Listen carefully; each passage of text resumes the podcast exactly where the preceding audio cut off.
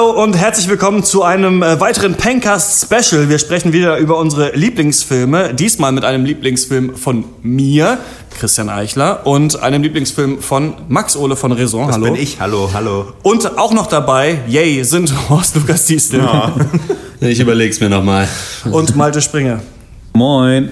Wir befinden uns immer noch, das können so ein bisschen dann die, die ähm, Genies äh, überlegen, welcher Off-Duty wurde vielleicht zur Zeit von welchem Podcast aufgenommen. Wir befinden uns immer noch in dieser ominösen Session, in der ich in Berlin bin und Max und ich äh, beide so einen Ohrhörer drin haben und wir in deinem... Oder sind wir in Berlin? Denn es ist, es ist, äh, es ist, äh, wir, wir, ja, es ist eine brütende Hitze. Äh, Dieser sind wir ausgesetzt. Es könnte eigentlich auch tiefstes Vietnam sein, finde ich. Ich fühle mich wie bei Apocalypse Now auf einem äh, Patrouillenboot ausgeliefert.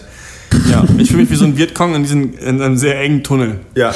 ähm, aber ich glaube, bald wird der Napalm-Angriff diesen Wald wegbrennen. Wir sprechen heute über ähm, Billy Wilders, manche mögen es heiß, von 1959, einer deiner Lieblingsfilme, Ja. und Gus Van Van Sant's Good Will Hunting von 1997, einer äh, meiner Lieblingsfilme. Wir haben ja in der, ähm, in der letzten Ausgabe schon so einen Lieblingsfilmcast gemacht, da mit einem äh, Film von Horst, Die vier Federn und eine von Malte, äh, House of Games. Jetzt sind wir wieder hier und wir müssen natürlich zum Anfang erstmal sagen, hallo liebe äh, Patreon-Unterstützer, ähm, danke, dass ihr zuhört und ihr seid Jo. natürlich viel geiler, ihr seht besser aus, ihr seid cooler Ja.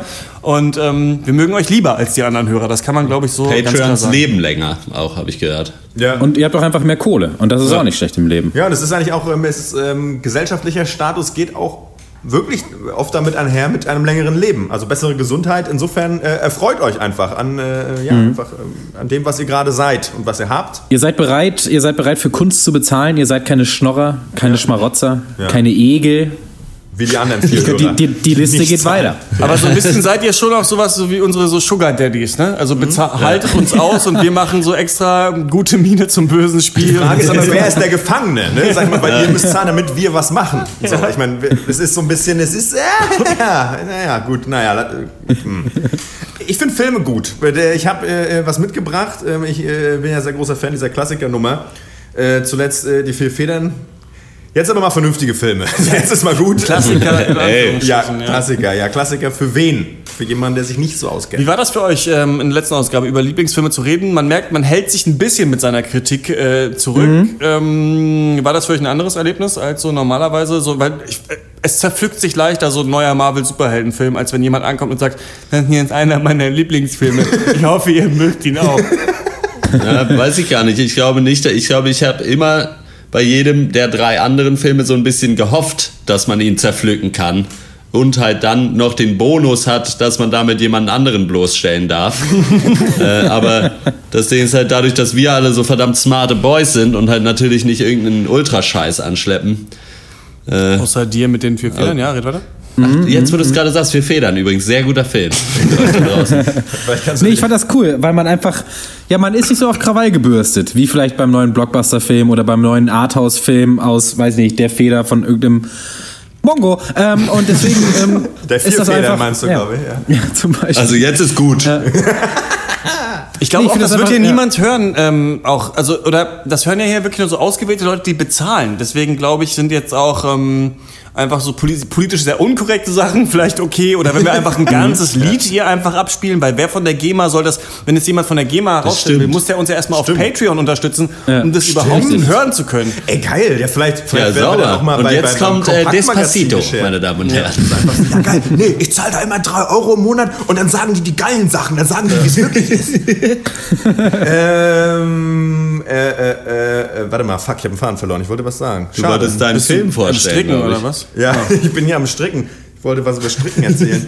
Den Wie Faden fandest du das so über Ich finde das Lieblingsfilme total geil, über Lieblingsfilme zu sprechen, weil ähm, ich finde es ein bisschen entspannter. Mhm. Sonst ist es ja doch so, dass man danach sucht, okay, was hat mir nicht gefallen, was hat mir gut gefallen und ich muss es auch noch so ein bisschen begründen. Hier ist, kann man einfach hier ist so ein bisschen, kann man einfach irgendwas sagen. Ja, die Szene fand ich gut und dann ist auch vorbei. Das ist auch so, ja, doch schön. Und dann ist ja auch, weil dann, dann ist ja auch nicht so, ja, aber wo ist denn, aber wo ist denn, wo ist denn der Subtext? Wenn das, wenn der Subtext ist, das hat ihm gut gefallen, ist mir doch egal. So, keine Ahnung, das war eine gute Szene, so was weiß ich. Er wird das schon irgendwie einen Grund haben, weshalb er uns das vorgestellt hat, diesen, diesen Schmuh da irgendwie. Weiß ich nicht, ja, Kartenspieler-Tricks, ey, ganz ehrlich, ich meine, was, ist- was ist das für ein Film? Ohne Mist, Alter, ganz, also, weiß ich nicht, geh einmal ins Skatclub, weißt du, also für eine halbe Stunde, dann hast du House of Games eigentlich zusammengefasst. Die größten Kritiker der Elche waren früher selber welche, merkt man so. Bei uns ist es äh, völlig egal, wenn wir, kann man irgendwas aussuchen, ja, das wird schon in Ordnung sein. Ich würde sagen, wir gehen äh, wieder, wie es ja jetzt schon Tradition ist, nach einem Lieblingsfilmcast, äh, chronologisch ähm, durch und fangen äh, mit deinem Pick an und das ist äh, Manche mögen's heiß. Ja, ähm, manche mögen es heiß, ist nicht nur eine ja, ziemlich allgemeingültige Aussage. Es ist Gerade merke ich hier auf jeden Fall so Ja, ein bisschen. wir haben das Fenster zu, es ist Hochsommer, es ist ein bisschen anstrengend. Ja, und wir stellen fest, wir wir, mögen es nicht heiß. Es ist eigentlich ein Tick zu warm. Ein Ticken zu warm, ein Ticken zu heiß. Äh, manche mögen es heiß. Ja, im Original ist Some Like It Hot. Äh, da hat sich die deutsche Übersetzung einfach mal überlegt, vielleicht nehmen wir einfach doch den Originaltitel und nicht irgendwas anderes, was ungleich dümmer ist. Äh, ja, ist genau aus dem Jahre 1950. Ähm, damals gedreht von ja, dem Schwarz-Weiß-Film Darling und Hollywood-Hero Billy Wilder. Ähm, ja, ähm, ja, die Schauspielerriege war eigentlich das damalige so Who is Who äh, des äh, ja, alten Hollywoods. Wir hatten Marilyn Monroe am Start, Tony Curtis, Jack Lemmon. Ähm, der Film wird bis heute vom American Film Institute als einer der, best, eine der besten amerikanischen Komödien gelistet. Ich weiß nicht, was das heißt, aber es steht bei Wikipedia, ist, glaube ich, untermauert nochmal meine Wahl. Und äh, war auch damals auf jeden Fall sehr, sehr erfolgreich. Weil wahrscheinlich hauptsächlich, weil ich 10 VHS von diesem Film gekauft habe, glaube ich. Und ähm, ja, geht los. ähm, wir befinden uns in den wilden 20ern, den Roaring Twenties äh, im Chicago zur Zeit der Prohibition. Äh, für die, die es nicht wissen, ja, es gab mal eine Zeit, in der US, in den USA Alkohol verboten war und man dachte, das wäre eine gute Idee. Äh, ja, was passiert? Der Alkoholschwarzmarkt floriert, äh, weil die Thekenkönige sich nicht das Feiern verbieten lassen wollen, zu Recht. Äh, wir sind in verrauchten Untergrund-Jazzclubs, die man ja zum Beispiel durch einen Sarg in einem Bestattungsunternehmen betreten muss. Die Mafia erlebt ihre illusterste Zeit, kann man eigentlich sagen. So smarte Mobster in coolen Anzügen, in coolen Autos, liefern sich auf offener Straße Schießereien mit der Polizei. Es geht ab, noch und nöcher. Und mittendrin Joe und Jerry. Der eine spielt Saxophon, der andere Kontrabass. Ist Schon mal ein Gag an sich, weiß ich nicht, vielleicht irgendwo ist da einer, weiß ich nicht. Beide mühen sich mehr schlecht als recht äh, von einer Mucke zur nächsten. Joe mag die Frauen und versucht sich hier und da von äh, ja, ihnen auch durchbringen zu lassen. Oder setzt mal wieder auf einen todsicheren Tipp am Hunderennen. Ja, und für Gerald ist das eigentlich alles zu viel. Ähm, aber die beiden bleiben unzertrennlich.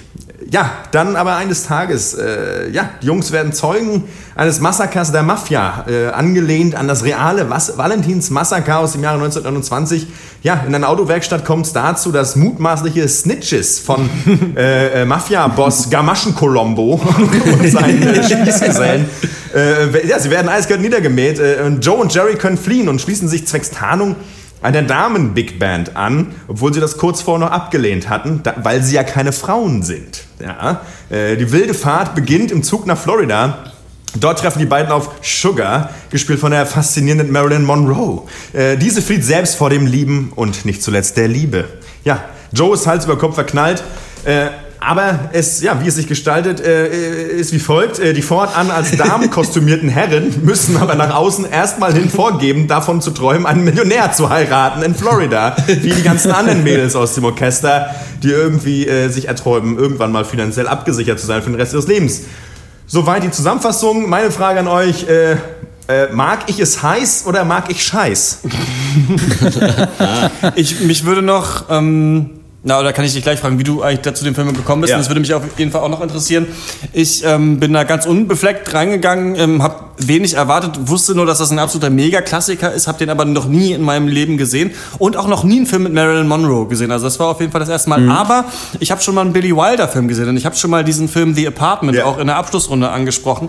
Ähm, war auch bei so einer langen Suche auf Letterboxd, äh, wo ich mal irgendwie alle möglichen Filme, die gut sein sollen oder Klassiker ähm, dann mal in die Watchlist gepackt habe, mal angefangen habe, welche zu gucken. Und ich fand The Apartment auch schon sehr lustig. Der ist ja von 1960, also ein Jahr eigentlich nach diesem Film jetzt rausgekommen, den wir äh, gesehen haben. Und es ist dann doch manchmal erstaunlich, wie witzig oder on point diese Komödien doch sind, obwohl sie schon so alt sind. Ne? Also obwohl Ja. sie über 50 Jahre alt sind schon. Und dann auch, für mich ist das beste Beispiel da immer noch Rambo, wo ein Film, wo ich dachte, das wäre der quintessentielle Boxfilm, aber geht schon übers Genre hinaus, wo hier auch schon Sachen gemacht werden, die man so eher heute erwarten würde, wie diese ganze queere Geschichte oder wie es aufgelöst wird am Ende.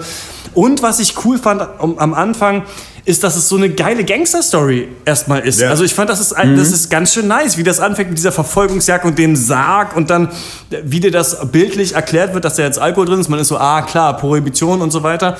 Also das hat mir alles richtig gut gefallen. Auch Peng, diese ganze Verwechslungsgeschichte Dr. ist super äh, Dr. lustig. Peng. nur irgendwann war es für mich so, dass ähm, als der Film dann, als sie dann in Florida sind und dann klar ist, was die Rollen sind, dann muss das nochmal so ausgespielt werden. Irgendwie 40 Minuten habe ich das Gefühl. Ja. man irgendwann dann so denkt, okay, ja, jetzt macht mal weiter, bis dann die Mafiosi wieder so in diesen Film äh, reinkommen. Das ist jetzt für meine heutigen Sehgewohnheiten, hat, hat sich dieser Gag nicht so weit getragen. Aber ich fand viele Sachen äh, sehr witzig und äh, hatte die so auf jeden Fall nicht erwartet. Und dieses, wie heißt das, dieses, diese Schelme, weißt du, so dieses, dieses, diese, diese, die dann so äh, Quatsch machen, das finde ich irgendwie, äh, das kann man sich immer noch gut geben heutzutage. Ja.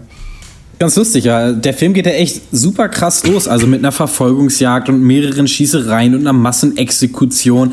Und da hat es echt eine Zeit gedauert, bis ich gecheckt habe, dass es ja an sich auch, also dann irgendwie irgendwann halt ein Klamauk-Film ist oder halt eigentlich eine pure Komödie oder so sein soll, in der es gar nicht so sehr viel um, um Handlung oder Logik oder irgendwas geht, sondern nur um einfach sehr guten äh, äh, Situational äh, Comedy irgendwie oder so. Und da, äh, also da war, dachte ich mir so, hä, warum äh, lachen die nur noch die ganze Zeit und machen irgendeinen dummen Scheiß? Aber dann habe ich es gecheckt so und konnte dann das auch so genießen, äh, obwohl ich muss auch sagen, es ist schon echt platter Film. Also der ist echt mega platt, Ja. oder? Finde ich schon. Also Ja. so von der von der Geschichte her und von den Rollenbildern auch her. Aber ähm, trotzdem muss ich sagen, unabhängig von meiner persönlichen Meinung jetzt, eine total geile Wahl. Einfach für diesen Cast. Ich kann mir total gut vorstellen, wie so der kleine Max, den so auf So Kabel war's 1 auch, ja. mal geguckt hat, irgendwie auf Deutsch und sich halt echt halb tot lacht und auch einfach mal so einen Einblick zu kriegen in so, so ja, einfach so Rollenbilder oder so äh, Geschlechterrollen der 50er Jahre und auch Marilyn Monroe war mir, also natürlich kannte ich sie, ja, aber ich wusste nie, nie so richtig, was, was mit der, was es mit der so auf sich hatte. Und die mal zu sehen in Action zwei Stunden lang, war einfach eine total coole Erfahrung für mich. Ja, ich fand es auf jeden Fall auch witzig, äh, diese ewige Anfangssequenz, weil man halt heutzutage diese Leute nicht mehr kennt. Also die da äh, die beiden Hauptfiguren spielen. Und aber man merkt es dann schon, dass in dieser Szene, in diesem Club, wo dann so der ellenlange Kameraschwenk auf die beiden als Bass- und Saxophonspieler kommt und man halt peilt, okay, das ist hier jetzt schon der erste Witz quasi für die Leute in der Zeit, dass halt die beiden äh, Ja. Da in dieser Band halt sind und man Ja, merkt, ah, ja, okay, die stimmt. machen hier, also da sind sie ja, so nach dem Motto. Ja. Aber man selber hat die natürlich irgendwie quasi noch nie gesehen und denkt sich, ja, okay, warum ist die Kamera hier zehn Minuten auf diesen beiden Typen? Aber gut. Ansonsten, die Comedy funktioniert total gut, ist halt aber auch super stumpf so. Ja. Aber das ist halt auch immer, also das ist halt so eine sehr sichere Art von Comedy, einfach, wo der Zuschauer sowieso immer mehr weiß als alle Leute auf dem Bildschirm und halt dadurch es natürlich witzig wird. Äh, vor allen Dingen dann in den Szenen, wo dann noch eine neue Verkleidung dazukommt und dann halt die beiden eigentlich Verkleideten das natürlich wissen, wissen aber halt entsprechend Marilyn Monroe oder wer auch immer halt noch nicht. Und äh, also Ja. das ist schon witzig und ich finde, der Film funktioniert vor allen Dingen über die doch sehr ja, glaubhafte Beziehung der beiden Hauptdarsteller. Weil die halt schon sich einfach so unterhalten, die sind halt gute Freunde und äh, gehen sich gegenseitig tierisch auf den Sack die ganze Zeit mit, ihrem, mit ihren ganzen Machereien, aber sie halten dann halt trotzdem irgendwie zusammen und naja, dann muss, äh, da muss man dann halt durch, so was man ausgefressen hat. Und das äh, fand ich halt sehr sympathisch. Sowieso die Schauspielleistung insgesamt, äh, ja, funktioniert sehr gut auf jeden Fall. Ähm, bevor ich was sage, Christian, du hattest doch irgendeine Frage noch, weil vielleicht stellst du dich einfach vorweg, dann kann ich die gleich mit beantworten vielleicht. Na, nö, aber äh, also so, was nein. deine Story zum Film, also wie du da rangekommen Ja, bist. ähm, einfach so. Zu Filmen bin ich eh vor allem durch meine Mutter gekommen, weil die einfach viel, einfach hammer viel Filme auch selber geguckt hat und auch immer so war, ja, hier, guck mal das, oder dann hat sie das mal ergeben, dass irgendwas lief und dann hat man das zusammen geguckt und dann war es so, ja, guck mal, das hier ist so von Billy Wilder, das ist irgendwie ein großer Regisseur gewesen, keine Ahnung, bla bla bla. So, und äh, so bin ich auch zu dem Film gekommen, weil sie hatte den mal äh, auch in der Nachtschicht beim Radio aufgezeichnet und den auf Video dann wirklich äh, mitgebracht. und Sie war Moderatorin ja, ja, die war im Radio, ja, beim NDR. Und ähm, hatte, äh, genau, und so hatte ich den dann auf Video und hab den dann wieder dann geguckt und gemerkt, ja, finde ich ja arschlustig und hab den dann als Kind, ähm, weiß ich nicht, keine Ahnung, ist ja egal wie alt, auf jeden Fall, ich habe den halt runtergeguckt, wie blöde einfach, so wie ich das mit vielen Filmen gemacht habe eigentlich, keine Ahnung, ob es das ja. Ja. ja, ne? Und ähm, ich habe einfach da gemerkt, ich bin einfach ein Fan von so ich weiß nicht, wo, der, wo das Mühe so dieses Mühe ist im Unterschied. So, weil ich, ich mag sowas wie Hangover, mag ich ja nicht, solche Filme. Aber ich mag so eine platte Comedy, wie es bei Some Like It Hot ist. So. Und ähm, da hat meine Mutter mich einfach so rangeführt. Ähm, auch so, ich meine, die kennen auch kein Schwein, aber es waren so DDR-Komiker, Herricht, äh, Herricht und Preil. Das waren auch so, so ein Komiker. Die nicht diesen Skatspiel-Sketch, der so großartig ist? Äh, die haben, ich weiß nicht, ob das- das Skat, wei- weiß ich nicht, aber die haben auf jeden Fall eine Menge gute, also Sketches, die ich auf jeden Fall arschlustig finde, nach wie vor. Ob die gut sind, weiß ich jetzt nicht. Aber auf jeden Fall dieser, so ein dummer Dulli-Humor. Also dieses, so, keine Ahnung, irgendwer sagt, irgendwie, dann geht's ja darum, dass in, bei Some Like It Hot dann irgendwie sagt sie hat ja und sie hat jetzt diesen Millionär getroffen und dem gehört Shell. Und dann, und er, und er sammelt auch noch Muscheln und dann sagt halt irgendwie, äh, äh, äh, ja, äh, irgendwie, Jack Lemmon irgendwie, ah, er ist immer ein alter Muschelspieler. und das ist natürlich an sich überhaupt nicht mal ein Witz. Da gibt's auch keinen doppelten Boden. Ich kann mich aber beömmeln wie blöde. So, ich find's total witzig, weil. Und er hat sogar ein Fahrrad. Und da hast du dann ein Fahrrad. Und das ist so Sachen, da, merke ich einfach, dieser, Hu- diese Art von Humor hat mit mir schon immer was zum Resonieren gebracht. Und ich würde nicht sagen, ich glaube ja, auch nicht da- ich glaube ja auch nicht daran, dass man Sachen sucht, also Sachen auf ein Treffen und dann, das, hat, das hat mich dazu geführt, so und so zu sein, sondern ich glaube, so war man eh immer. Und man trifft, findet nur Sachen, die mit einem selber sozusagen in Korrespondenz Ja. treten. So. Und ich glaube, und ich habe auch gemerkt, da passe ich wunderbar rein. So. Und das war dieser Film, humortechnisch, äh, tut das auf jeden Fall. Ähm, ja, also gerade dieser, so, so, dieser, dieser dus- dusselige, aber harmlose Humor eigentlich auch. So, dieser Film tut ja wirklich keiner Seele weh. Ja. Er ist einfach albern. Und das mag ich gerne. Er ist so harmlos albern. Und das mag ich einfach sau gerne. Nach wie vor. Und ich habe mir den, ich habe den Film gewählt, weil ich den vor kurzem weil ich, ich glaube, ich weiß nicht, was bei äh, irgendwie Amazon oder irgendwo, weiß ich nicht, gesehen habe. Ach, guck mal, cool, ich kann mir den nochmal angucken. Hab den dann nochmal gesehen und es ging ja, war auch gerade die Phase von dem, äh, die, das, äh, wir waren gerade in der Phase der Planung, der, der Planung, der langfristigen Planung. Planungsphase. Ja, also war ja in der Vorproduktionsphase, wie Klassikergas. Da und hatten wir dann, noch äh, diese Telefonkonferenz gerade ja, gemacht. richtig, die Konfi dann noch war vor, Mit den. Sponsoren. Telco, ja. Telco, ja, genau. ja, das sagt man wirklich. Ja, genau. Und ich, äh, dadurch äh, ist er mir überhaupt wieder nochmal ins Gedächtnis gekommen. Ich dachte mir, fuck, den fand ich früher mega cool. Ich hätte auch irgendeinen anderen Film nehmen können. So ist jetzt nicht, wie, dass ich sage, das ist mein absoluter Lieblingsfilm. Ich finde Ja. den aber cool und ich hatte auch Bock, weil ich glaube, ihr hattet den, glaube ich, alle noch nicht gesehen Nee. vielleicht und dachte mir auch, ich Nee. habe einfach Bock, den zu zeigen, weil ich glaube, das ist ein cooles Zeugnis so der Filmwelt vielleicht oder Ja. einfach, maybe.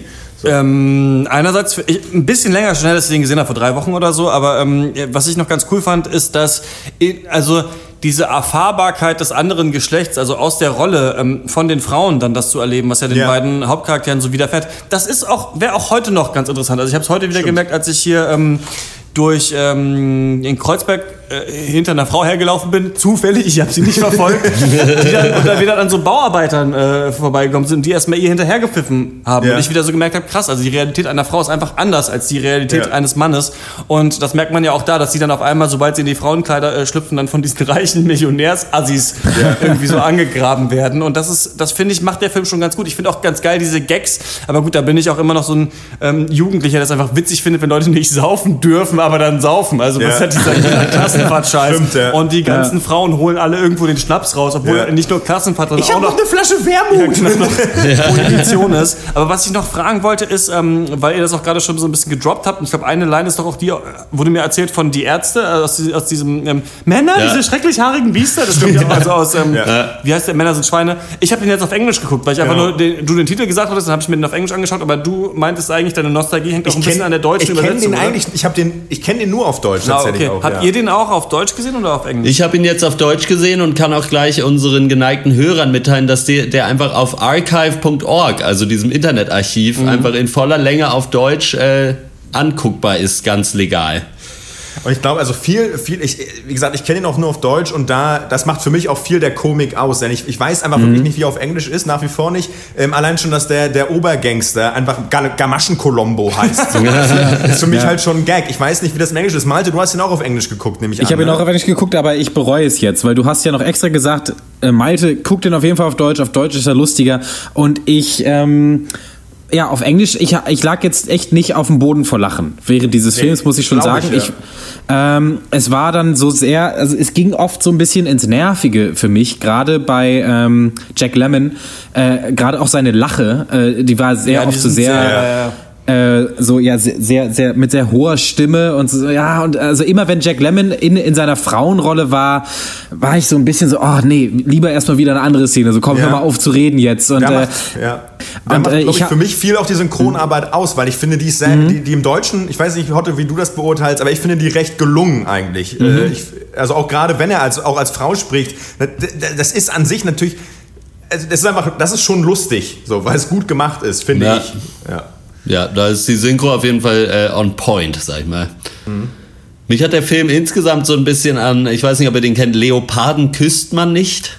Nur vom Namen. Ist auch ein Klassiker, glaube ich. Ne? Genau, das ist so eine, auch so eine Screwball-Comedy quasi Das, von, ist, äh, das ist das Wort, ja. von 1900, äh, ich glaube 38, 39 oder so, keine Ahnung, mit äh, Cary Grant und Catherine Hepburn. Ja. Äh, und äh, das ist halt auch so schwarz-weiß und halt auch so harmlos und Dullis einfach, äh, die Ja. halt einfach witzig sind. Und das auch äh, gilt, glaube ich, auch als ein so ein bisschen Meilenstein der Komödie, ähnlich auch wie Ist, Some ist Like It ein Hot. Klassiker, ja, stimmt. Ja. Der ist aber trotzdem auch auf, auf Englisch irgendwie schon wortgewandt, der Film auf jeden Fall. Also es sind nicht so die, weiß nicht, wenn du jetzt Hangover ansprichst, da sind es ja oft dann so, hä, hä, hä, ein Tiger, ein Affe, Ja. Tattoo im Gesicht, äh, Bro, Ja. so irgendwie. Und hier, ich habe nur gerade noch mal bei IMDb geguckt, zum Beispiel sagt er, als, als dann diese ähm, Spats Columbo heißt übrigens der, der Mafiosi auf Englisch. Auch nicht schlecht. Und ähm, da ähm, äh, sind sie ja dann überführt. Also sie haben dieses Massaker gesehen, dann sagen sie, we, won't, we won't breathe a word. Und dann sagt er, you won't breathe nothing, not even air. Und das sind halt solche Sachen, also Ja. solche komischen, das sind so kleine Wortspiele, aber da finde ich, kann man später auch nochmal bei Good Will Hunting drauf zu sprechen kommen, wenn so Details liegen in den Dialogen, wenn so kleine ähm, Spitzen sind, die irgendwie cool, aber unnötig eigentlich sind, dann bockt so ein Film oft Ja. mehr. Und ich finde, Some Like It Hot äh, ist auf jeden Fall ein Film, der immer mal wieder so einen Gag einbaut und das alles so, so ulkig und lustig macht. Weil und, halt auch- geil weil auch, wie er auf einmal da in der Badewanne sitzt. Also Ja. wie kommt Ja. durch diese andere, also Ja. solche bescheuerten Sachen, aber genau, Horst, sag du. Äh, nee, was du gerade gesagt hast, so mit so spitzfindigen Dialogen, das ist, würde ich fast sagen, das Steckenpferd dieses Filmes, weil eigentlich Absolut, jede, ja. jeder zweite Charakter einfach so äh, jemand ist, der halt aufgeweckt ist und halt nicht auf die Zunge gefallen, sag ich mal. Ja, also, ja. also so, dass halt die ganze, die ganze Zeit die Leute sich halt so, ja, halt so Spitzfindigkeiten hin und her schießen. Gerade auch in den Szenen, die es ja zu Tausenden gibt, wo zwei Leute was wissen und eine dritte Person nicht. Und dann halt die beiden Leute, die es wissen, halt immer so zweideutige Sachen abfeuern, die halt, Ja. äh, das ist halt immer witzig irgendwie. Und Wir das ma macht man auch selber gerne und da kann man sich, glaube Ja. ich, mit identifizieren einfach. Ja. Ja, das ist, glaube ich, echt diese Art Wortsport, die uns allen sehr gut äh, gefällt. Ich, ähm, ich möchte auf Marilyn Monroe nochmal zu Ja, das sprechen kommen, ich weil ich von der echt wenig äh, wusste, außer natürlich klar, Marilyn Monroe, man kennt sie, man weiß, wie sie aussieht, man weiß, sie war das Sexobjekt halt von dieser Zeit. Und ich bin da aber trotzdem, was sie angeht, war ich also bis jetzt sehr uninformiert und ich denke mir so, hm, okay, Sexobjekt, warum? Ja gut, sah halt sehr gut aus, war irgendwie kurvig und was auch immer, aber wie viel da, dazugehört zu dieser Rolle, die sie da angenommen hat, das sieht man alles in diesem Film, wie krass das Ja. durchchoreografiert ist, also diese unschuldige Säuselstimme, dass sie eigentlich fast nur immer im Profil zu sehen ist, Irgendwann immer nur weiße, an, immer nur Irgendwann rufe ich sie Bitte? an. Irgendwann rufe ich sie an.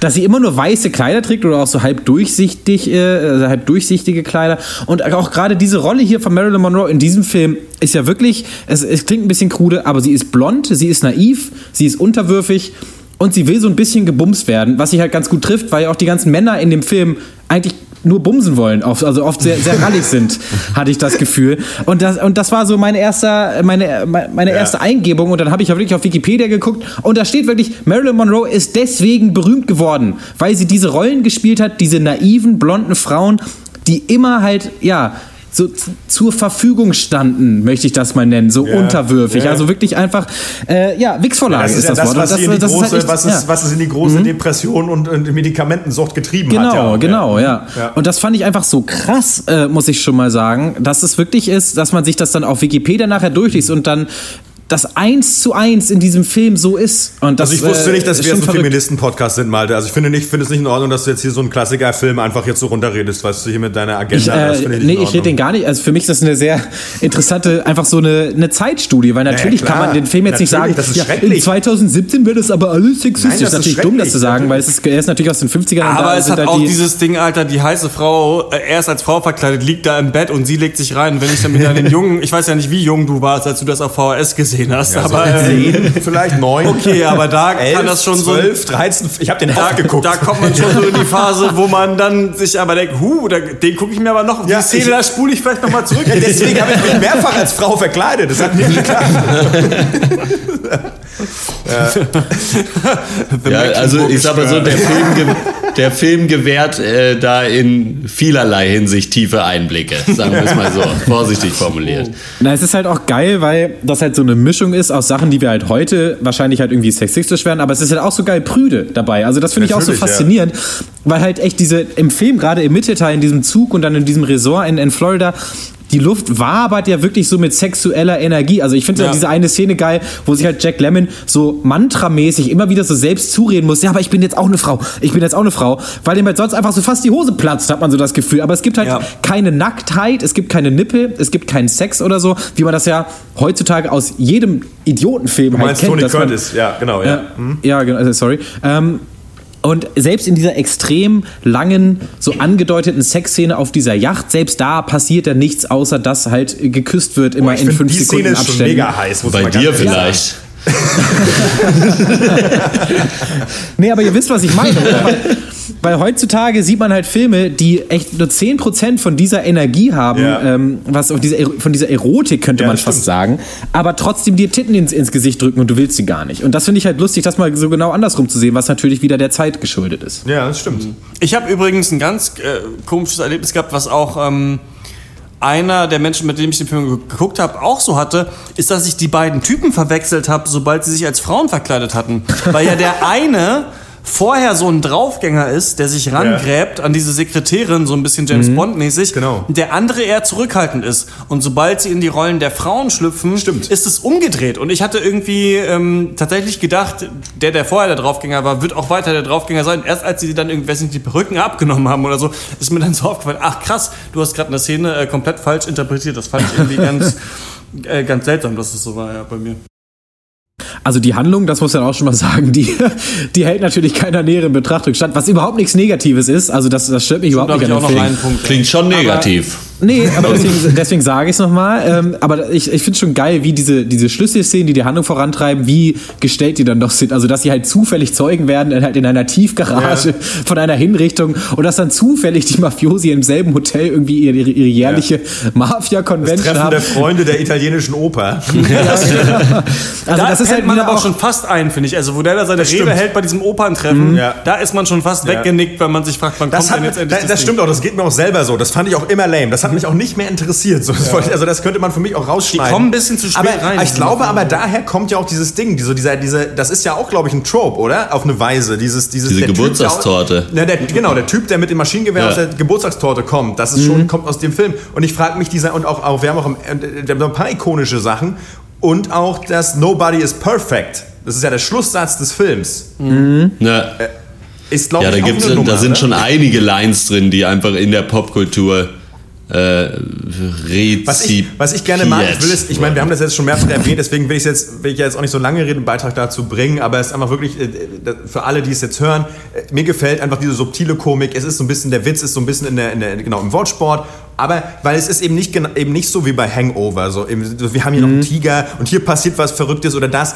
In dem Film passiert die ganze Zeit eigentlich nichts Verrücktes, so, die sind im Zug, dann sind sie im Hotel, Gut, Ja. gut, die witnessen ungewollt so eine, so eine, so eine Schießerei, aber das war's eigentlich auch. Der, der Rest der Komik oder das, was so passiert ist, liegt eigentlich viel mehr in, in so, ja, in der Sprache oder in so, in so, so, so, so Details. So, es ist nicht in, dieses, der, wir in haben, der Mimik auch ganz Genau, viel. ja. Es, ist, ja. es ist wenig, dass wir sagen, wir müssen uns jetzt von außen noch irgendwelche Sachen Genau, ranholen. genau, Wir ja. brauchen noch mehr Requisite, damit das noch witziger wird. So. Und das, das was ich Mhm. bis heute gerne mag und auch so ein bisschen vermisse mitunter auch einfach. Ja, das ist bei mir auch. Ich finde es auch, dass das wirklich ein guter Film ist. Ich finde auch, dass der seinen Konflikt gut aufbaut. Und ich finde auch, dass die Story eigentlich geil ist. Eigentlich also ist für es mich ist das total nice. So, sie sehen Mord, müssen dann weg. Und es wird ja auch schon vorher äh, gesagt, dass es diesen Job gibt. Deswegen sind dann aber beide äh, an Bord, das auch wirklich zu machen.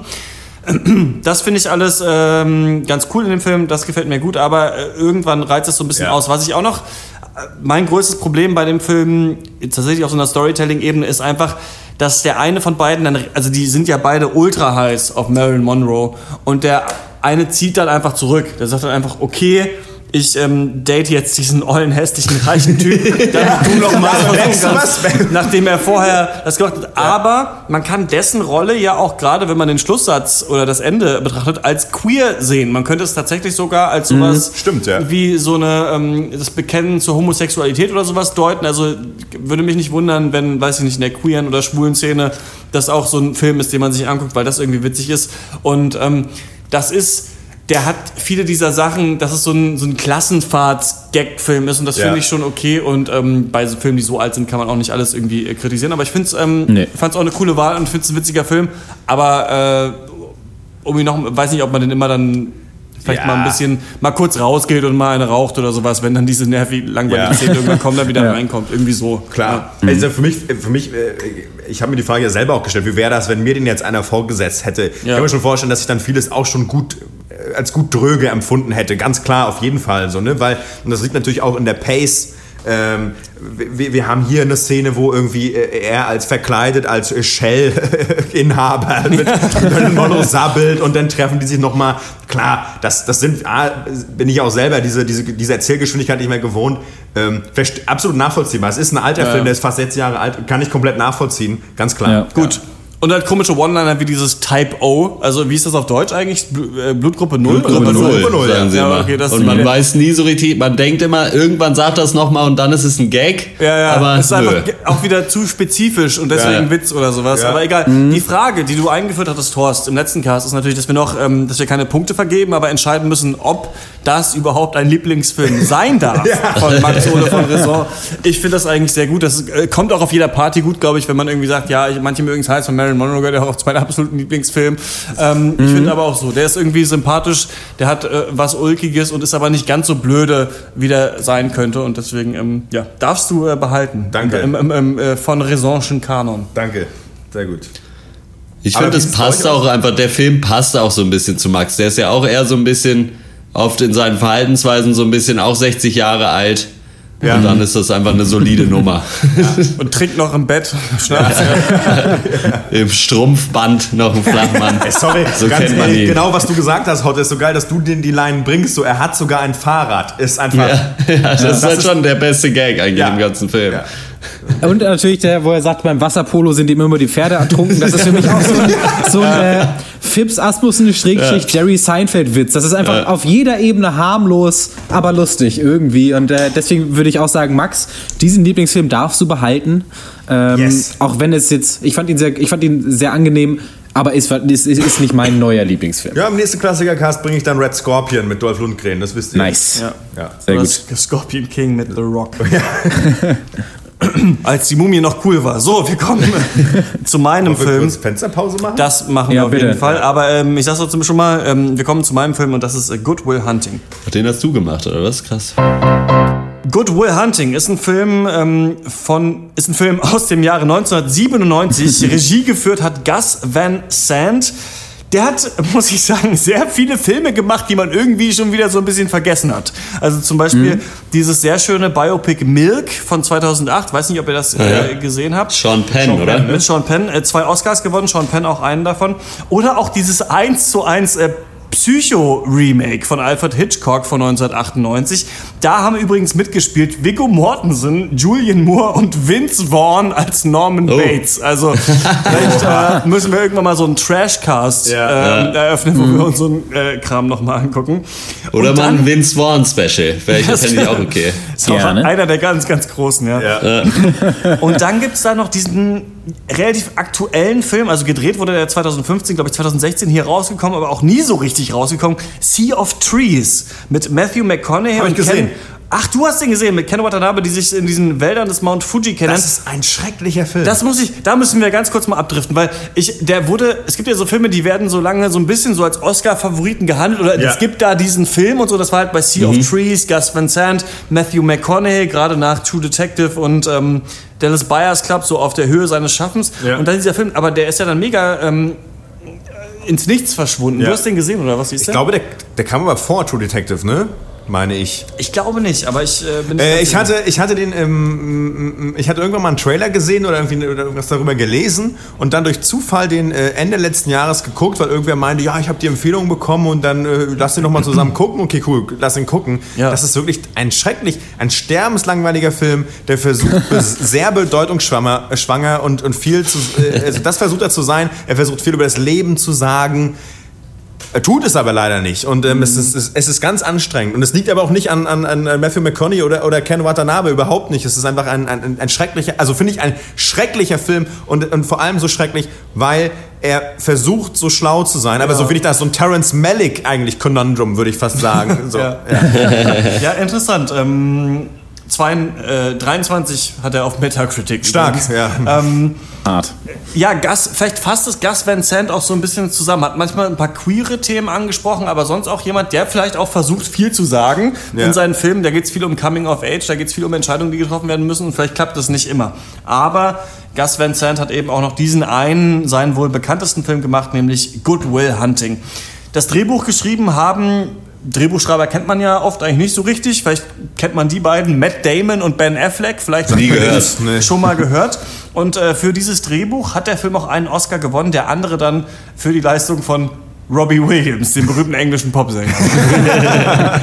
Zur Handlung. Will Hunting, gespielt von Matt Damon, ist 20 Jahre alt und wohnt in Southie in Boston. Das ist so ein ärmeres Stadtviertel. Ähm, Da wohnen vor allem Arbeiter mit irischer Abstammung zusammen mit seinen Kumpels Chucky, gespielt von Ben Affleck, Morgan, gespielt von Casey Affleck und Billy, gespielt von irgendwem anders, der heute nicht mega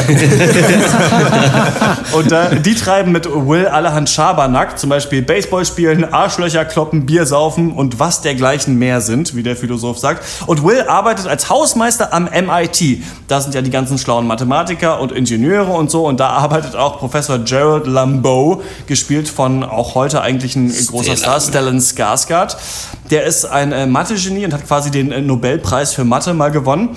Und er schreibt jedes Jahr eine Gleichung an die Tafel, die im Flur steht, die eigentlich niemand lösen kann, außer Will, der sich dann als äh, Genie entpuppt. Eigentlich ist er so Arbeiterklasse äh, Hausmeister, aber er kann diese Gleichung lösen. Und dieser Professor entdeckt das dann und will aus Will also etwas machen, aber der, um mal einen Witz von Horst zu klauen, will das nicht so richtig. und so tritt dann Robin Williams, meine ich natürlich, als Psychiater auf den Plan, der Will helfen soll, ja, so die richtige Entscheidung zu treffen. Welche Karriere soll er eigentlich einsch einschlagen? Und außerdem gibt es noch Skylar, gespielt von Minnie Driver, die Will dann in einer Bar kennenlernt, doch auch auf Sehr kleiner Fahrer. ja, genau.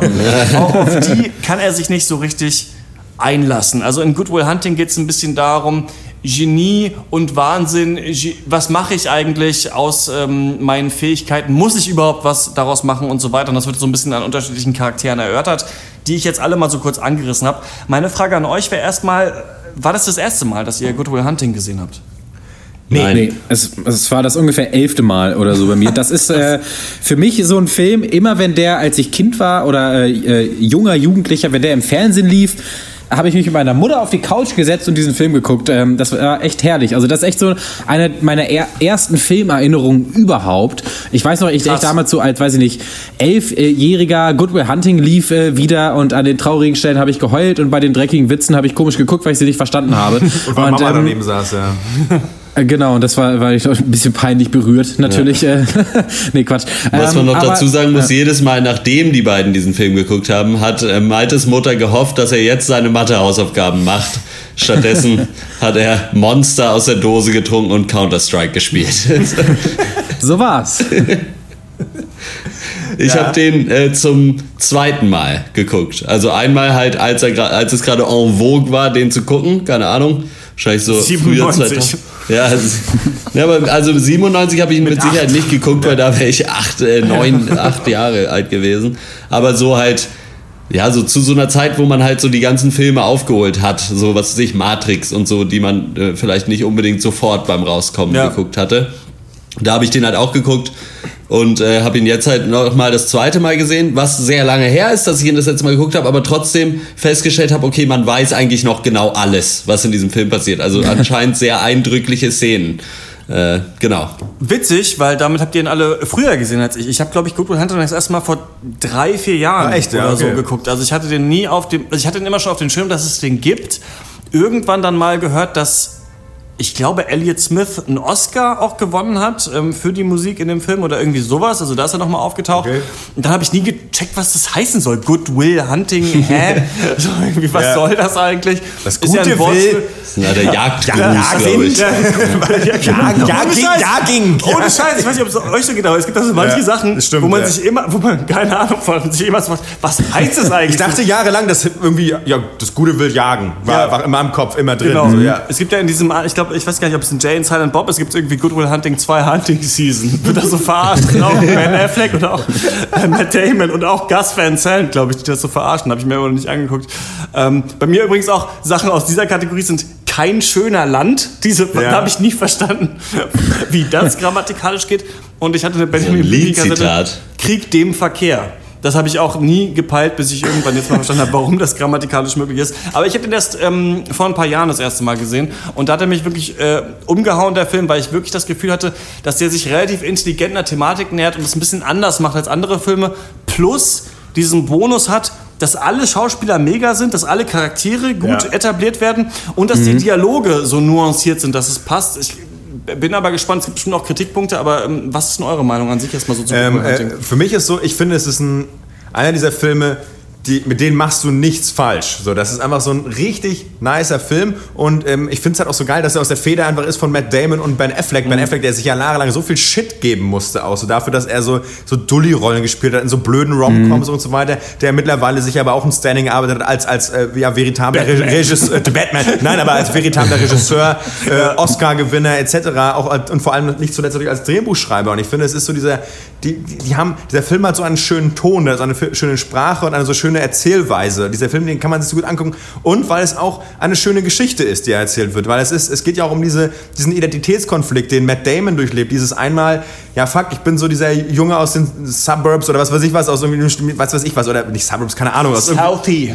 Ah, Southie. Und, ähm, und, und, äh, und, diese, und dieser Kampf, und das finde ich immer ist ein schöner, ich mag diesen Konflikt so zwischen, okay, was bin ich gewohnt zu sein, was ist aber noch in mir und was ist vielleicht meine Verantwortung mir gegenüber, äh, sozusagen, äh, meinem Ich gegenüber, was, was müsste ich oder könnte ich, schrägstrich müsste ich vielleicht eigentlich in Zukunft sein, sozusagen. Und das ist ja dieser Konflikt von Matt Damon, weil, er, weil auf eine Weise ist er dieser Typ, der einfach so mega smart ist und cool ist und respected mit seinen Freunden und kumpelt gerne ab, trinkt gerne ein Bier. Aber er ist einfach so, Digga, du bist auch einfach hammerschlau. Und soll das wirklich alles sein? So willst du wirklich für den Rest deines Lebens hier in Nebenjobs deine Zeit verpulvern? Oder musst du dich am Ende doch wirklich auch einfach deinem Potenzial sozusagen gerecht werden und dem auch folgen. So. Und ich finde, das, das, das macht für mich diesen Film auch so aus und deswegen mag ich diesen Film auch so gerne. Das ist auch so ein schön universelles Thema, wo sich, glaube ich, echt die meisten Leute irgendwie Ja. auf einer Ebene mit identifizieren können. Aber was das, das Skript für mich so intelligent macht, ist, dass die Charaktere genauso auf so eine Art und Weise überzeichnet sind, dass dieser Konflikt einfach noch mal sichtbarer und greifbarer wird und man ihn noch besser nachvollziehen kann. Äh, und dass es halt trotzdem überhaupt nicht platt ist. Weil man, man, also seien wir mal ehrlich, Matt Damon könnte doch einfach nur intelligent sein und nicht irgendwie das Jahrhundertgenie. Und Robin Williams könnte auch einfach so, so netter, verständnisvoller Psychologe sein, der irgendwie vom Leben gezeichnet ist und irgendwie Ahnung hat.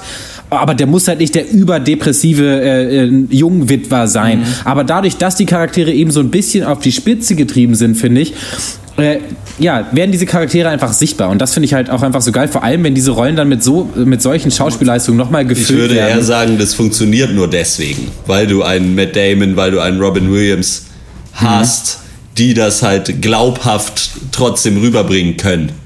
Äh, was da, äh, also was sie für Lebensgeschichten haben. Weil wenn du da irgendeinen No-Name-Schauspieler hinstellst, der dir glaubhaft weismachen soll, diese ganze Backstory von Robin Williams Charakter, das funktioniert halt nicht. Da brauchst du jemanden, der es einfach kann. Und dann funktioniert es halt richtig geil. Ich habe mir nur die ganze Zeit gedacht, ich wäre gerne bei dem Gespräch dabei gewesen, wo sich Ben Affleck und Matt Damon darauf geeinigt haben, wer welche Rolle spielt. Weil ich glaube so ein bisschen, dass sie beim Schreiben beide dachten, ah ja, und dann spiele ich den smarten Dude, der einfach irgendwie eigentlich ein Mathe-Genie ist. Und dann irgendwann hat Matt Damon so gesagt, ja, das mache ja dann ich. Und dann hat Ben Ben Affleck wahrscheinlich so, oh, ah, Ah, okay. Also, ah, dann bin ich der Dulli. Okay. Na gut. Aber ich finde, dass man, ich meine, die sind beide ja noch relativ jung gewesen, als sie das geschrieben Ja, haben. ja. Und ich finde, man merkt das dem Film an. Also eigentlich ist das wirklich vielleicht auch so ein Film, den du mit Mutti guckst, der irgendwie angenehm ist. Aber gleichzeitig merkt man so, dass diese ganzen äh, Gags und Jokes, die eigentlich überflüssig sind, so ein bisschen, dass das so zwei junge, coole Typen geschrieben haben, die sich überlegt haben, so, ey, was wäre eigentlich, also zum Beispiel diese Szene, in der ähm, Robin Williams Matt Damon erzählt, wie er äh, seine große Liebe kennengelernt hat. Und da erzählt er ja von diesem krassen äh, Baseballspiel irgendwie, ähm, bei dem äh, Wunder was abgegangen ist und die beiden gehen mega ab und dann sagt er so, ja, ich war gar nicht da, Äh, denn ich habe gesagt, I gotta see about a girl, ich muss mich mit dieser, mit dieser Frau beschäftigen.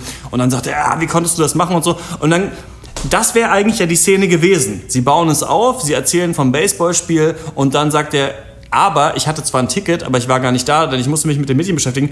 Aber dann gibt es noch diese kleine Szene danach, wo Matt Damon sagt, es wäre schon ganz geil, wenn du zu dem Spiel hingegangen wärst. Und dann sagt Robin Williams äh, äh, so von wegen so, ja, ich wusste ja nicht, dass der einen Home Run schmeißt. Halt so. Und das sind halt diese kleinen Spitzen, finde ich, die in diesem Ja. Skript drin sind. Ich habe mir so ein paar Sachen rausgeschrieben, wo, wo zum Beispiel diese Diskussion mit dem, mit dem fucking Sandwich, weißt du, wo schon Ja. Ben Affleck, quasi Oscar-Gewinner für Argo, Casey Affleck, Oscar-Gewinner für ähm, Manchester by the Sea. Manchester by the Sea in ihrer jungen Form sitzt und äh, Ben Affleck ihm das Sandwich gegeben hat. What am I, fucking Sandwich Welfare? Und das sind halt so kleine Gags, bei denen ich echt hart lachen muss. Also weil, wo ich wirklich denke, die Leute sind auch so ein bisschen homophob, sexistisch, aber die haben alle schon das Herz am rechten Fleck und sind witzig, aber sind halt so wie Kumpels auch und geben sich einfach immer so Breitseite. Und ich finde, das ist Ja. ganz cool, dass du diese so ein bisschen Ghetto Boys hast, die, die so miteinander interagieren, aber gleichzeitig, und das ist für mich auch eine große Stärke des Films, dass er seine Nebencharaktere und vor allem halt Robin Williams und Stellan Skarsgård nicht außer Acht lässt, denn die haben am Ende Ja. diesen, diesen Face-Off,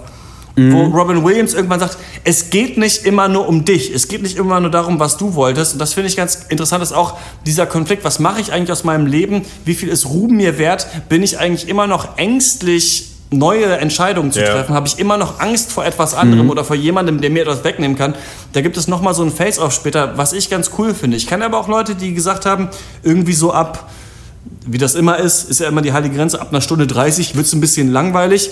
So, ich finde es nicht. Ich finde es immer noch Ja. cool. Ich finde, dass jede Szene in sich irgendwie geil ist. Aber ähm, ich fand halt vor allem gut, dass es, dass es diesen Konflikt nochmal gibt. Also wo, wo die beiden Mentoren auch nochmal Mhm. so Issues haben, die sie miteinander ausmachen müssen, wo du dann endlich mal irgendwann merkst, ah krass, Stellan Skarsgård hat quasi diese Fields Medal gewonnen für Mathe, aber er peilt eigentlich immer noch nicht, dass man auch ohne weltlichen Erfolg trotzdem glücklich sein kann. Er hat immer noch nicht gepeilt. Er denkt immer noch, alles dreht sich um ihn. Ja.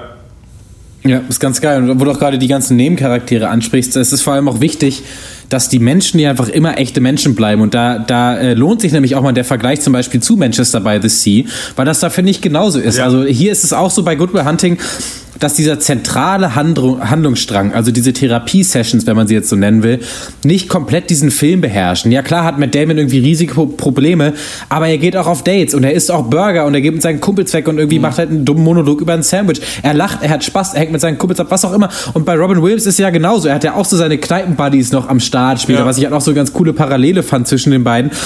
Generell gibt es einfach super coole äh, so Parallelen und Gegenüberstellungen zwischen diesen drei Fraktionen. Und wenn man da, also dem Mathe-Professor äh, Stellan Skarsgård, den Robert Williams und Matt Damon, und wenn man da so ein bisschen in die Aussage mal äh, reingehen will, das finde ich, das ist echt einfach mega klug gemacht. Eigentlich viel zu klug für irgendwie Ja. äh, ein paar Anfang 20er, die das geschrieben haben. Finde Ja. ich, bin ich echt neidisch Ja. und ein bisschen sauer, dass ich sowas nicht schreibe.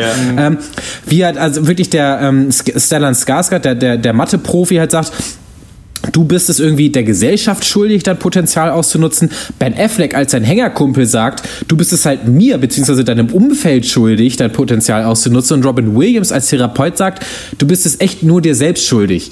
Und da, du hast halt echt diese drei Seiten, die auch, wie du es schon angesprochen hast, Christian, die beiden Mentoren untereinander auch noch mal so ein bisschen aushandeln, wie es denn ist mit dem Potenzial und dem Ausnutzen und der Leistungsgesellschaft. Und dadurch ergibt sich halt so ein richtig geiles Netz aus Standpunkten und Meinungen, wo ich mich echt jetzt immer noch frage, wer hat eigentlich recht? Und ich Ja, weiß es auch immer noch nicht so ja. genau. Und der Film Das finde ich eiert ja ja cool. auch so ein Ja. bisschen rum. Das ist Was ist denn die Aussage des Films einfach, ja, dass Mhm. halt niemand recht hat.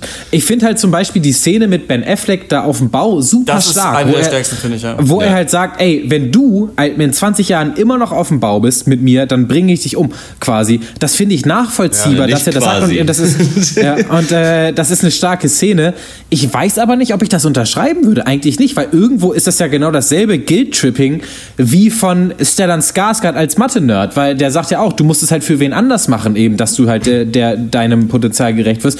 Und ich finde es eigentlich nicht, dass Matt Damon es jetzt Ben Affleck in dem Sinne schuldig ist, da sein, sein Arbeitsmarktpotenzial abzurufen, nur weil er es hat. Also da ist halt immer Ja, so das Frage. ist doch- Das das ist ist aber das Frage, ist doch ist das- genau aber die ist das- Aussage des Films. Aber das ist ja auch immer so, das ist natürlich, und da kommen wir auch natürlich in, in, in eine politische Diskussion, ist das Abrufen des eigenen Potenzials primär ein, ein Abrufen ähm, sozusagen, dass dem, ist es ein Abrufen im Sinne des Arbeitsmarkts? Oder ist es nicht vor allem auch einfach erstmal ein Abrufen einfach der eigenen Fähigkeiten abseits jeder Form von politischer Theorie, Staatsform, bla bla, ist scheißegal. Und ich finde, das auch so geil. Und da ist dieser Film auch so cool. Genau, genau wie ihr schon gesagt habt, er bringt so viele Standpunkte rein und macht, erstmal macht er da keinen Punkt, was cool ist. Aber ich finde, Ja. der, auf einer sehr menschlichen Ebene bespricht er all diese Themen. So eben auch in der Form von Robin Williams, so von wegen so, ja fuck, ich habe halt gerade keine Frau mehr und es geht eigentlich um gar nichts. Es geht einfach darum, also es ist, eh gerade alles scheiße. Es geht um nicht, geht nicht um eine scheiß Medaille, um gar nichts. Ähm, worauf wollte ich hinaus? Ähm, hab den Faden verloren. Ich glaube, ich habe einen Punkt auch schon gemacht. Ja. Ja, ich würde noch kurz ähm, sagen wollen, dass ihr seid ja schon mitten in der Diskussion, ne? Was soll eigentlich Matt Damon machen jetzt? Oder wer hat den besseren Grund? Wer liegt ihm den besseren Grund da, sein Leben zu leben? Und das Witzige finde ich, dass, und das halte ich persönlich für das absolut Geniale an diesem Film, ist, dass das die Frage ist, die im Mittelpunkt steht. Denn alle möglichen anderen Ja. Filme hätten das ganz anders aufgezogen. Ursprünglich sollte es ja auch, glaube ich, darum gehen, dass jemand so ein Mathe-Genie ist, der dann aber vom FBI getargetet wird oder, oder so. Also die, da gibt es Ja. ganz viele Geschichten. Aber was ich so genial finde, man könnte dem Film ja ankreiden und sagen, warum ist der so ein Genie? Also wer ist denn so ein Genie, dass der da irgendwie, er ist irgendwie, weiß ich nicht, aus diesem Viertel und dann kann er so eine Mathe-Gleichung lösen und bla. Das setzt der Film ja als Prämisse. Matt Damon ist Ja. einfach mega schlau und es wird erklärt darin, dass er irgend, es gibt immerhin eine Szene, die das erklärt, wo er sagt, I could always just play. Ich wusste einfach immer, wie das geht.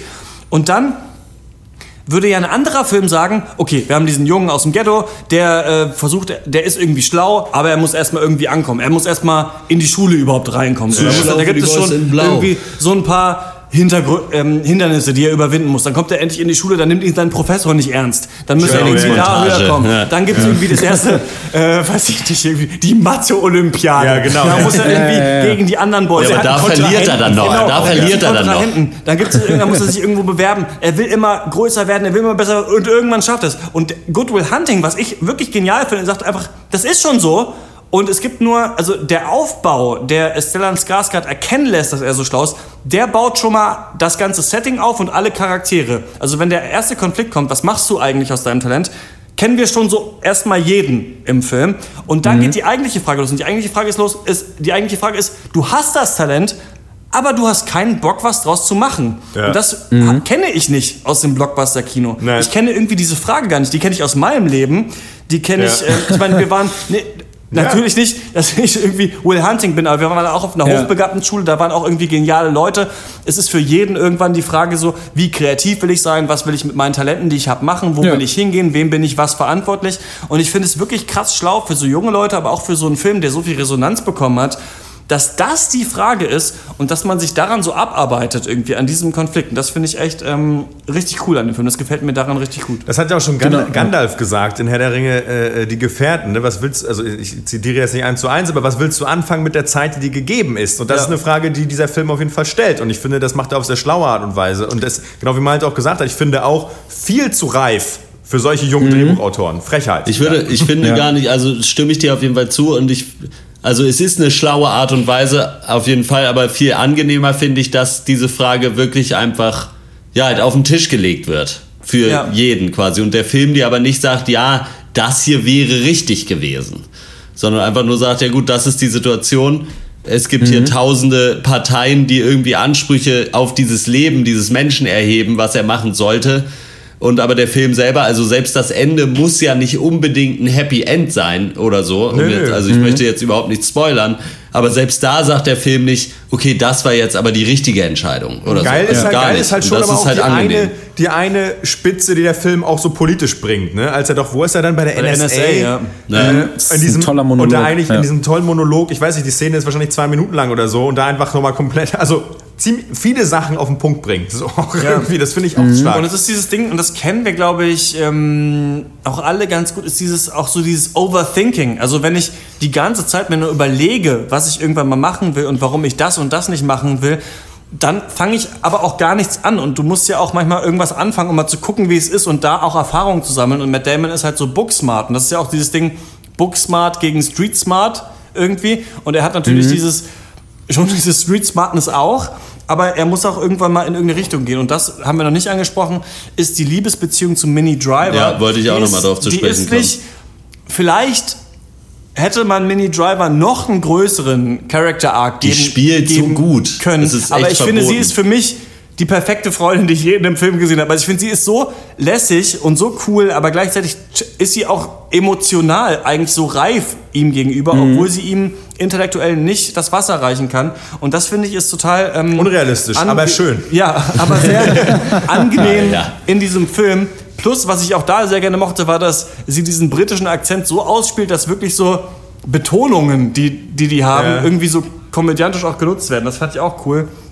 Aber das hat mir auch super gut gefallen. Also, dass sie auch, zum Beispiel, sie ist eine sehr starke Frau, aber sie flennt natürlich auch wegen dieser Beziehung. Aber es ist nicht so, ah, die Frau weint jetzt, sondern sie hat auch einen Grund dazu. Und sie ist eigentlich reifer als er, aber nicht auf Ja. dieser intellektuellen Ja, Ebene, sondern da, auf dieser da die Szene Ebene. funktioniert ja sowieso darüber, also diese ganze Dramatik, die da aufkommt, die kommt ja darüber auf, dass halt alle Leute wissen, außer er, dass er halt ein absoluter Vollidiot gerade ist. Einfach in diesem Moment. Ja. Ja, aber das ist ja auch so Mhm. ängstlich, also das ist ja sowieso was, ein Thema des Films. Selbstsichere Menschen, die aber eigentlich in ihrem tiefen Kern so ängstlich sind, Ja. irgendwas einzugehen. Und das ist ja die, also das finde ich eben so schlau, ist dieses, du hast Angst, dieser Person mehr von dir zu geben, weil sie dann weggehen könnte, weil sie sich dann verlassen könnte, weil sie dich dann betrügen Mhm. könnte, nachdem du mehr gegeben hast. Und das ist ja dann auch diese ganze psychologische Ebene. Ich kenne mich mit Psychoanalyse jetzt nicht sonderlich gut aus, aber ist ja, dass Robin Williams auch immer noch denkt, da ist noch was. Also Ja. irgendwas ist noch in diesem Menschen, was noch rauskommen muss, damit der gereinigt in sein neues Leben gehen kann. Und das kriegt er ja dann auch noch so ein bisschen raus. Und das finde ich halt auch so schlau. Also ich finde, man kann so auf viele Sachen interpretieren. Vielleicht Aber da- können aber manche sagen, wird es ein bisschen zu beliebig dadurch. Da habe ich aber auch gelesen, dass es sehr unrealistisch dann wird, weil ein äh, wirklicher Psychologe nie auf diese Art und Weise mit seinem Patienten reden würde. und ich dachte mir so, okay, halt dein Maul, guck den Film nochmal und versuch zu verstehen, worum es geht. Geil, aber ich finde auch genau in dieser Verletzlichkeit liegt so ein bisschen das Meisterhafte in Matt Damons Performance. Also äh, muss ich auch mal sagen, ich glaube, ich kenne niemanden, den dieser Film irgendwie zu 100% kalt gelassen hat. Ich glaube, das geht fast gar nicht. Aber gerade bei Matt Damon ist es echt diese unglaubliche Verletzlichkeit, die immer da ist, in jedem Blick irgendwie, selbst wenn er halt seine Tough Guy-Fassade gerade aufgebaut hat dann kauft man immer gleichzeitig diese Fassade ab, aber auch eben, dass da noch was drunter ist. Und das finde ich auch so geil. Und mein ähm, Lieblingsteil des Films, ich muss erstmal sagen, die ähm, Beziehung mit Minnie Driver ist für mich was, was Negatives, nicht ähm, weil sie da ist, sondern weil sie zu zweckmäßig ist, so zu kurz. Der hätte man mehr Zeit geben können, da, da werden mehr so Stationen einer Beziehung abgehakt, hatte ich das Gefühl. Erstes Kennenlernen und dann irgendwie erster Streit oder was auch immer noch dazwischen kommt, was auch immer.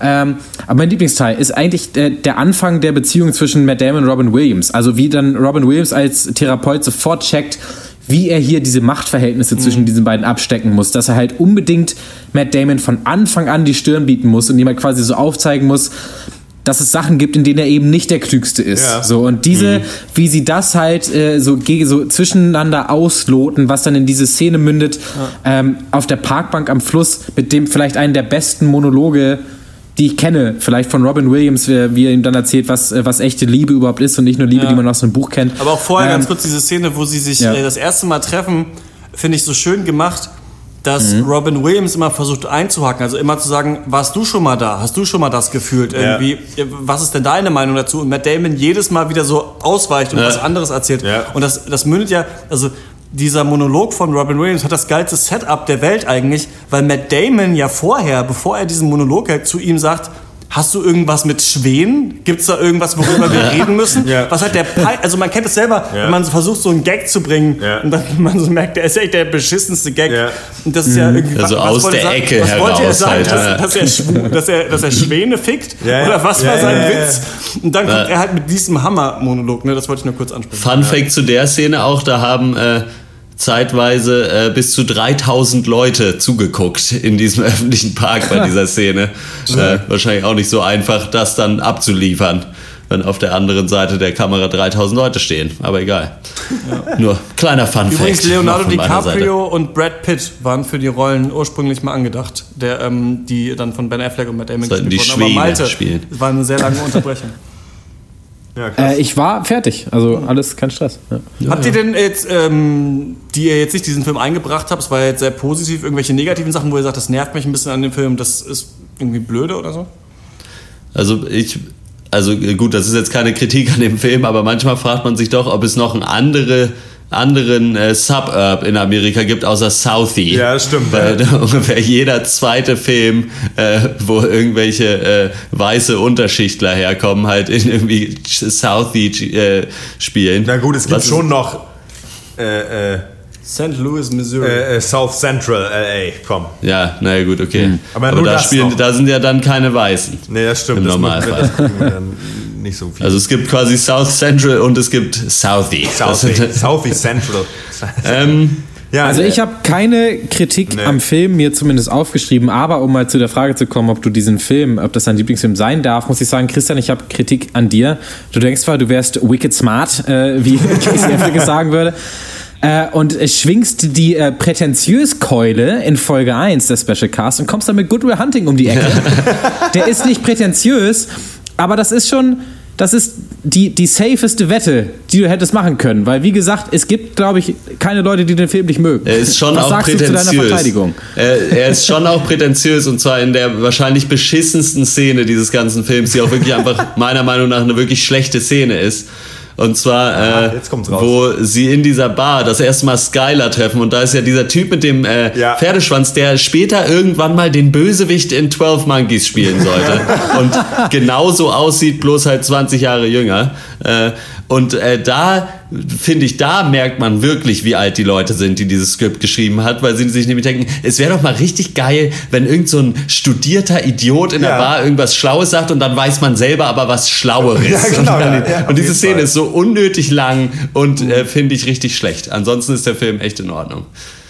Äh, ja, ich finde auf jeden Fall, dass man das, äh, den, äh, äh, den Film gerne haben darf. Du darfst ihn auch gerne als Klassiker behalten. Ich, es ist schon ein bisschen Safe Play. So, es ist für mich auch so ein Feel-Good-Film. ja, also das jetzt äh, Safe Play ist natürlich immer das zu sagen, was Malte sagt. Das ist natürlich so ein bisschen nee, deine Rolle. äh, du weißt ja nicht, was wir letzte Woche schon besprochen Getroffene haben. Hunde bellen. Au, au, au. Au, au. Aber das muss ich wirklich sagen, das war mir nicht. Also ich habe, ich kenne irgendwie fast keinen, der den so geil findet wie ich. Also ich habe noch nie von irgendwem, aber der ist auch, glaube Ja, weil du ihn zehn Jahre zu Platz- spät geguckt hast. Platz, Platz 104, glaube ich, ähm, bei der IMDb. Nee, ich glaube, ich glaube, es ist auch gar nicht so, dass ich. Ich weiß jetzt auch nicht. Du hättest halt viele noch, Leute, was du noch hättest nehmen können, ist die Verurteilten. Das wäre auch noch. Auch noch Ich weiß, ich weiß jetzt auch nicht viele Leute, die sagen, dass es ihr Lieblingsfilm ist. Äh, Für mich ist einfach im Kopf so jemand, also so ein Film, wo ich sage, ja, passt. So, das ist äh, alles Müssen wir gut. jetzt, ist ja, äh, es, ist ja, es ändert ja nicht, nichts äh, am Film. So. Ernster machen, als es ist. Nein, es war Quatsch, erstmal nur ein Gag. Blödsinn. Also ich kenne den Film halt nicht. schon seit äh, 15 Jahren und fand ihn irgendwie und ich weiß das irgendwie auch. Ja, Ja. Ja, das ist einfach ein geiler. Film. Aber war- er fällt- Mehr wollte ich gar nicht sagen. Genau, Ja. Mhm. also für mich ist trotzdem dieser ähm, hauptsächliche Konflikt immer noch interessant, aber ihr habt den. Total. Mhm. Es, es, es ist aber trotzdem witzig, euch einen Film zu geben, den ihr länger kennt als ich. Ja. Vielleicht aber, wenn, wenn das so ein All-Time-Classic ist, wahrscheinlich fällt auch so Forrest Gump oder sowas in so eine Richtung. Aber Mhm. für mich ist auch so ein bisschen schade, dass es sowas nicht mehr gibt. Also wo Ja. man so ein bisschen sich Schrott Mhm. lacht, aber gleichzeitig auch. Ernste, der ernste Themen hat, aber nicht so ernste Themen, mit denen man aber selber nichts zu tun hat. Also nichts gegen irgendwelche Filme, weiß nicht, wo jemand dann Ich- Krebs ich hat habe oder sonst Demenz, was. ja, genau, Ja, genau. ja, ja. Es, gibt das sind halt- ernste, coole Themen, aber sowas ist was, das kann sich jeder, der mal jung Ja. war und sich überlegt hat, was ich aus meinem Leben mache, kann sich da irgendwie reindenken. Ich glaube, es gibt halt nicht mehr so viele Filme heutzutage, die sich so, ein, äh, so eines psychologischen Problems annehmen, ohne irgendeine Aussage damit fällen zu wollen. Aber ich kenne sowieso gar Das- keinen Film aus Hollywood, der überhaupt auch der nicht mal ansatzweise versucht. Also die versuchen, also ich kenne das gar nicht. Also auch nicht mal Na, das, was diese, hast. diese Kunstform oder diese Erzählform ist halt äh, heutzutage eben zum Biopic verkommen. Ja, also wenn der Film heute gedreht werden würde, dann wäre es so, wie Christian das halt vorhin mal kurz angerissen hat. Dann geht er halt von Mathe-Olympiade zu Mathe-Olympiade und dann kriegt er seinen ersten Job und dann hast du halt ja den Spannungsbogen äh, eines Biopics. ja. Und, äh, Imitation und hier Game. wurde Und dann das im eben Abspann kommt raus, ja, übrigens, er war homosexuell, das war verboten ja. und dann hat er sich Dann lieber umgebracht. schnell die Credits. Danke, ja, schön, ja. Hm. Genau, und deswegen, das ist auch das Schöne für mich an dem Film, dass er da so echt geil, so non-konform ist einfach in seiner Struktur und auch in seiner Auflösung. Ja. Denn das ist für mich vage richtig gemacht, weil ich mag es ja nicht, wenn Filme vage Enden Mhm. haben, aber hier ist es so, das ist nicht vage, weil es nichts bedeutet, sondern es ist vage, weil es, weil alles, weil es alles finde, bedeutet, dieser weil, Film- alle, weil jeder Standpunkt noch möglich sein könnte. Ich finde, der, der Film hat einfach in seiner Struktur, in seinen Elementen, könnte man dieses Setting, finde ich auch, das Setting, auch die Charaktere auch wechseln und es wäre immer noch ein guter Film. Ich finde, du könntest einfach, du könntest auch sagen, du machst da einen Gangsterfilm draus. Ja. Und der würde immer noch funktionieren, also mit, mit den, äh, zum Beispiel. Also ich weiß nicht, ich weiß nicht ob, ob es nachvollziehbar ist, was ich damit meine, aber es ist einfach so, wie der Film die Erzählweise ist einfach so klug und so sinnvoll gewählt. Und da, gut, wir haben jetzt das Setting von diesem Mathe-Genie, das aber eigentlich, keine Ahnung, ne, bla bla bla, White Trash etc. Ja. Ähm, aber ich glaube, das, funkt, das ist universal eigentlich einsetzbar, wie der Film funktioniert. So, das, das Handwerk stimmt so sehr, ist so richtig, dass es, keine Ahnung, fast egal ist, glaube ich, wo, wo er spielt. Egal, aber lass gut, genug, Genug davon. der Lobhudelei. Genau, ich will noch Ich, nur, ähm, ich war auch schon mal bei einer Mathe-Olympiade. weil ich das noch hier. Über ähm, mich gibt's keinen Film. Wo ist da die. Gerechtigkeit? Genau, mir abschließend will ich sagen, mir gefällt es sehr gut. Ähm, ich, ich, ich fand viele Sachen daran sehr cool. Sachen, die ich noch erwähnen muss, ist einmal, was natürlich bei mir im Herzen reinspielt, ist, dass halt der Soundtrack von Elliott Smith kommt, der halt wirklich für mich mein Lieblingsmusiker ist. Also, dass dann, dann Ja. noch irgendwie ähm, fünf Songs von ihm in diesem Film sind, ist irgendwie cool für mich.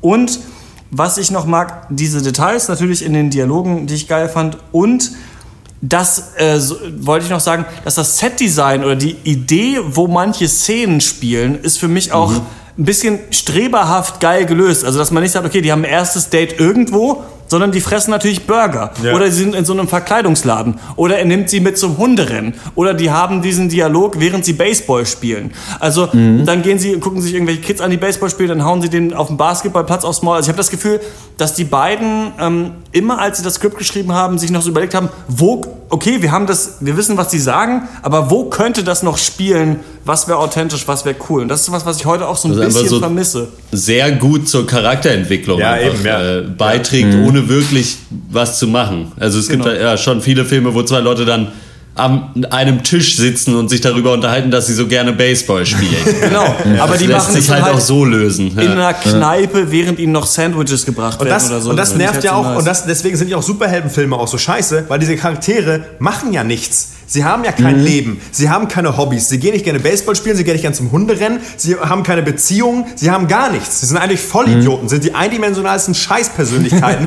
für die sich kein Schwein interessieren muss. aber Das ist der Teil im Podcast, den ich nenne, Max Ohle provoziert Hate Mail. Das gefällt mir. Ja, ich wünschte, es würde mal eine kommen, aber es traut sich ja keiner. So. Ja, aber sie können gegen Dormammu kämpfen in der äh, Dr. Strange Nepal-Welt, in Kathmandu. Egal, das war's Ras ähm, von äh, Good Will Hunting. Habt ihr schon, ohne sie vielleicht zu nennen, Ideen für Lieblingsfilme Cast Nummer 3? Da wird ja, ich würde sagen, da sind wieder ähm, Horst und Malte gefragt. Ich, ja, ich hätte, aber ich habe noch einige. Die fünf Federn. Ja, ich habe auch, ich hab mir auch schon, äh, auch schon Gedanken gemacht. Ich kann ja nicht, also ich habe mir überlegt, aus demselben Genre muss nicht sein, obwohl ich da noch 15 andere Filme hätte. Ja, vor hab 15 ja, bessere. Du bist auch so die Person, die ich am wenigsten mit einem Con-Man irgendwie in Verbindung bringen. Also Film, Aber ich glaube, ja. ich habe ja überlegt, dass das mal das so ein Ding ist, weißt Ja. du, dass er so denkt, ja geil, und dann schlage ich aus den Schatten irgendwann zu. So, also, da ist der Trick so. Und ich glaube, irgendwann bringt Malt uns einfach um, oder weißt du, mit dem Kant. Ich weiß ja es das ist ist äh, Teil so eines Schattenkartells. Nee, ich äh, werde wahrscheinlich äh, einen Film nehmen von einem meiner Lieblingsschauspieler vielleicht. Ich habe ja auch oft äh, Filme einfach wegen Schauspielern geguckt. Ja. Philip Seymour Hoffman, Edward Norton, Billy Bob Thornton, alles durchgeguckt. Äh, einer, von, einer von so einen wird es werden. Vielleicht könnten wir diesen. Klassiker-Cast auch zu so einem ewig währenden Battle einfach verkommen lassen. immer wieder, ja man muss immer wieder beide. neue Filme einfach äh, als Lieblingsfilme deklarieren. Ich glaube, dass Malte einfach irgendwann eine E-Mail schreibt, ey Leute, ich schaff's nicht mehr zum Casttermin, außer ich nehme jetzt ein Taxi vom Flughafen, könnt ihr mir äh, 80 Euro per PayPal überschießen. Und dann werden wir ihn nie wieder sehen. Ist ja, wo macht man? Nach Andalusien oder nach Argentinien? Wo ist immer? Oder nach man- Kuba. Äh. Irgendwie so. Äh, An- Ja, ja, das Sich nach Kuba absetzen. ja, die Thomas Crown-Affäre. Ja. Okay. Gut. Gut. Dann würde ich sagen, das war's mit äh, Lieblingsfilme Teil 2. Ein bisschen, wenn ich auf die Uhr gucke, ein bisschen länger geworden als der letzte Teil wahrscheinlich. Ähm, ihr könnt längere uns Filme. auf Patreon unterstützen, aber ihr macht es ja schon. Deswegen sage ich nicht, wo Ja. ihr uns da findet. Aber Ihr könnt uns aufhören, trotzdem- uns auf ihr könnt, Patreon. Wenn ihr Bock habt. wenn, ihr jetzt, wenn ihr jetzt denkt, diese Lieblingsfilmcasts, die sind echt der letzte Scheiß, dann einfach nicht mehr spenden, dann müsst ihr die nicht mehr hören. Also das wäre jetzt so unser Angebot an euch. Wenn ihr uns Ja. kein Geld gebt, dann kriegt ihr von uns einfach weniger, als ihr gewohnt seid, jetzt wo ihr so Und uns, und- äh, äh, ganz ehrlich, ihr macht euch zum Idioten. Wir haben auch jetzt schon kein Geld. Für uns ist es kein Unterschied. Ja, bei uns ist echt eigentlich egal. ja. Das stimmt. Ähm, ihr könnt uns trotzdem eine Mail schreiben, podcast.drpeng.de, wenn ihr uns äh, eure Lieblingsfilme schicken wollt. Ähm, vielleicht ist einer ja so gut, dass wir dann mal äh, drüber sprechen. Äh, wahrscheinlich nicht. I doubt it. Ansonsten äh, findet ihr uns auch auf Twitter oder auf Facebook unter den äh, Adressen, die ihr wahrscheinlich kennt, denn ihr, liebe Patreon-Unterstützer, seid richtige Fans. Jawohl.